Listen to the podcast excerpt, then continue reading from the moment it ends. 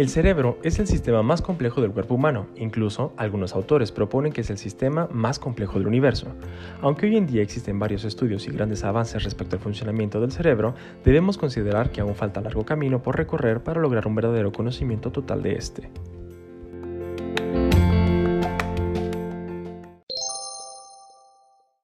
Para entender este análisis sobre cómo funciona el cerebro, es fundamental partir desde su arquitectura funcional, es decir, contemplar aspectos principales de sus diversas estructuras y para ello tomaremos como referencia investigativa los estudios realizados por Roger Sperry, quien se hizo acreedor al Premio Nobel de la Medicina en 1981 por su trabajo sobre el hemisferio derecho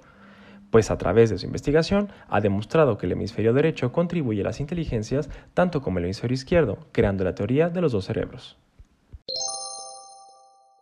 Por otro lado, abordaremos la teoría del cerebro triúnico del Dr. Paul MacLean del National Institute of Mental Health, que plantea tres sistemas que conforman el cerebro en un todo y que están interconectados entre sí, pero que al mismo tiempo son capaces de operar independientemente, ya que cada uno tiene una inteligencia espacial, su propia subjetividad, sentido de tiempo y espacio. Concretaremos este análisis mediante la postulación del médico y doctor de biología molecular Marco Ruggero, quien afirma que el ser humano posee en realidad cuatro cerebros, tal cual como lo menciona en su libro Tu tercer cerebro, con colaboración del divulgador Peter Greenlaw, donde se pone de manifiesto que existen dos cerebros formados por células humanas y otros dos por células bacterianas.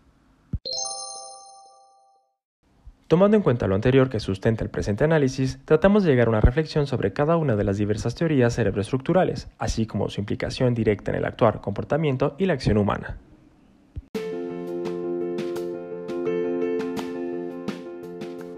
Roger Sperry fue el neuropsicólogo y científico quien ideó numerosos experimentos sobre el cerebro dividido en dos, seccionando el cuerpo calloso de animales y humanos, con lo que logró demostrar la especial funcionalidad de cada uno de los hemisferios.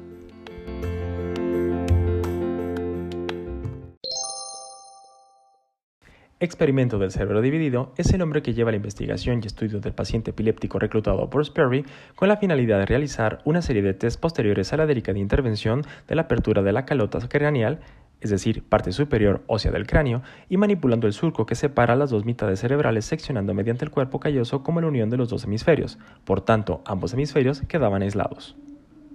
Sperry ha demostrado que los dos hemisferios cerebrales, el derecho y el izquierdo, son responsables de diferentes maneras de pensamiento. El cerebro izquierdo es lógico, secuencial, racional, analítico, lingüístico, objetivo y coherente. Por tanto, es en este hemisferio donde el cerebro funge como un procesador algorítmico que maneja información detallada, exacta, puntual, lo cual permite realizar análisis y cálculos matemáticos. Por otro lado, el hemisferio derecho es memorístico, espacial, sensorial, intuitivo, holístico, sintético, subjetivo, por lo tanto, estimula la estética, los sentimientos y es fuente de la percepción creativa. Sin embargo, es importante en este sentido hacer hincapié en que cada persona tiene un mayor desarrollo en uno de los dos hemisferios.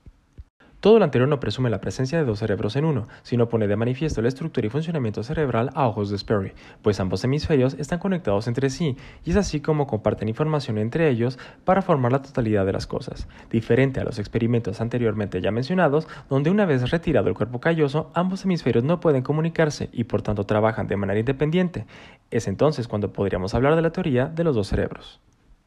Dichas aportaciones han abierto una importante brecha de un largo recorrido por andar en la historia del ser humano, solamente comenzando por asegurar que lo que percibimos con el ojo derecho no se puede separar de lo que somos capaces de expresar mediante el hemisferio izquierdo. Es decir, si el habla conforma respuestas a los estímulos visuales, otras funciones cerebrales también lo harán.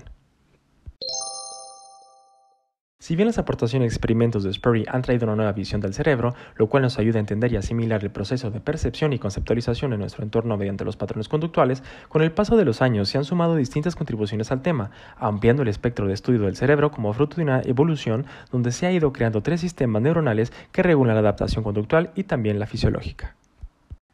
En este tenor es Paul MacLean quien presenta la idea del cerebro triple, ya que asume la concepción de tres distintos sistemas cerebrales en el encéfalo, cada uno de ellos con su propia naturaleza y funcionamiento de manera independiente, pero no pudiendo dejar de lado su interdependencia de manera jerárquica, esto dependiendo de la antigüedad.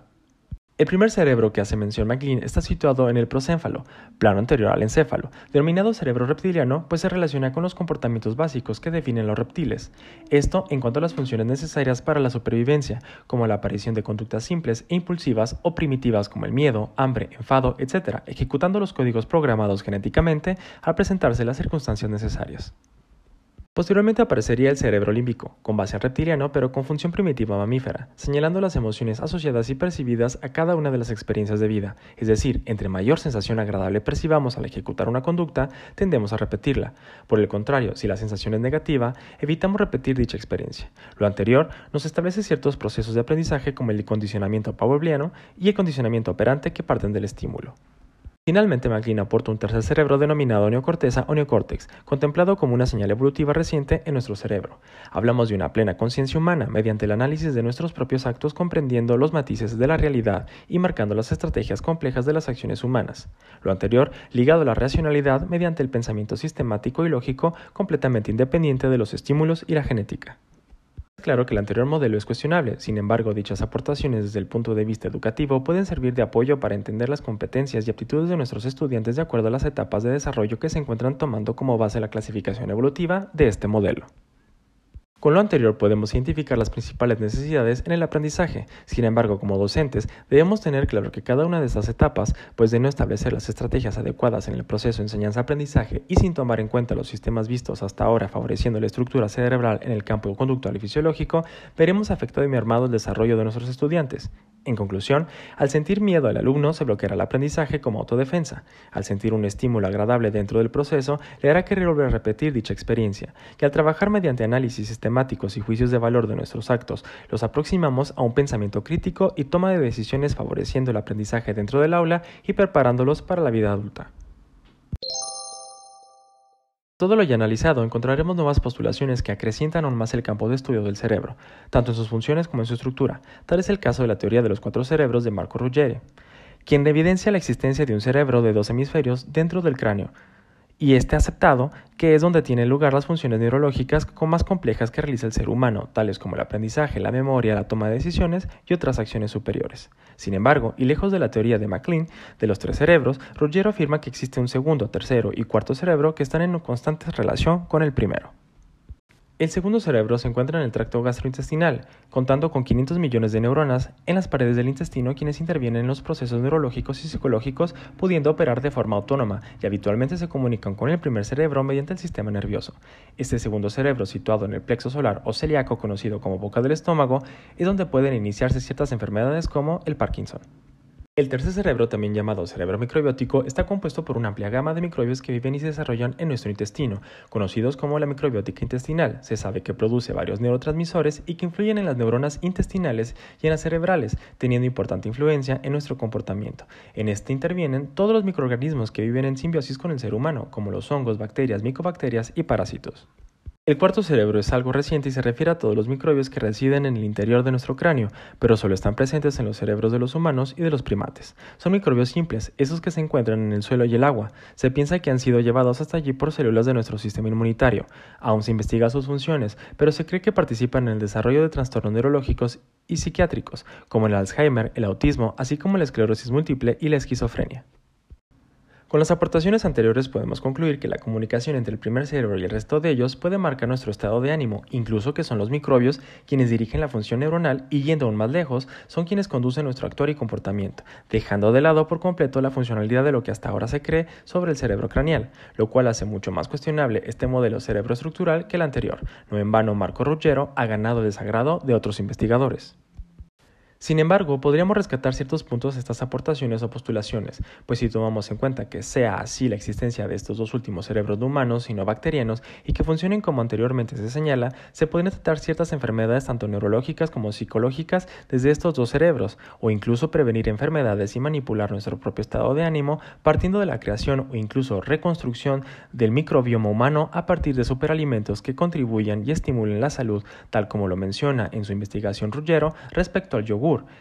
que le ha resultado eficaz en múltiples patologías.